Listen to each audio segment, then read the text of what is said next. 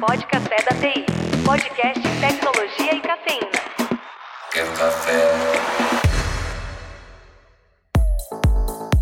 Nós é um prazer receber ele, que é, se não o maior, um dos maiores nomes em direito digital e proteção de dados do Brasil. Vou deixar ele mesmo se apresentar. Eu sou Renato Opsi Blum, sou advogado, sou economista, leciono em várias universidades e hoje sou chair de um, de um escritório que tem 200 e, mais ou menos 250 pessoas trabalhando com direito digital em todas as áreas. Doutor, só para os nossos ouvintes aqui se integrar e entender, às vezes aquele que está chegando agora ainda não ouviu falar de direito digital, às vezes liga simplesmente direito digital é LGPD e não é só LGPD, né? LGPD deu um highlight ali, mas é muito mais do que isso. Então eu queria que você falasse um pouco o que é o direito digital, né? Que é essa, essa parte que vocês são extremamente especialistas, e como é que foi começar já pioneirismo né, né, nessa área com, com o escritório e com os cursos, etc. Que envolve, né? E, e a inovação ela se repete, que começa, na verdade, no direito de informática lá atrás, sempre na programação, né, software e hardware.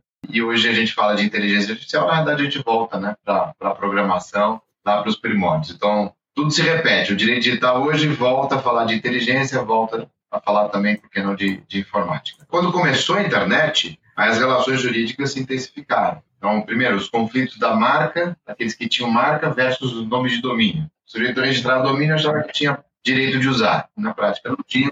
A lei da propriedade industrial dá o direito a quem registra a marca. Nessa época, doutor, tinha os escritórios de registro de domínio. Eu conheci um. Os caras ficavam o dia inteiro lá, cachorro.com.br, gato.com.br.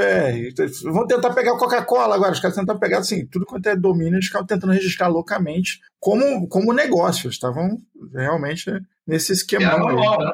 Manual. É, manual, manual, na unha. Era realmente alguém ali pesquisando e pensando aonde poderia ganhar dinheiro no futuro, vendendo domínio.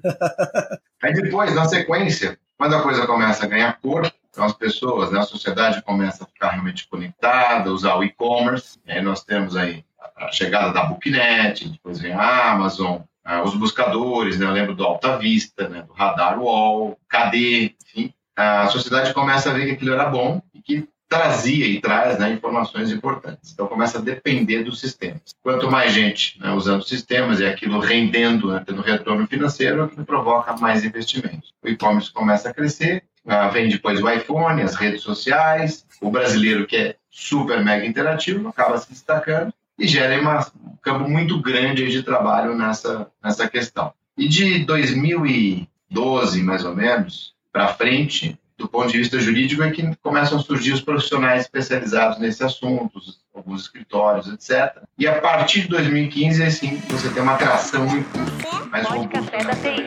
Podcast Tecnologia e Cafeína. Quer café?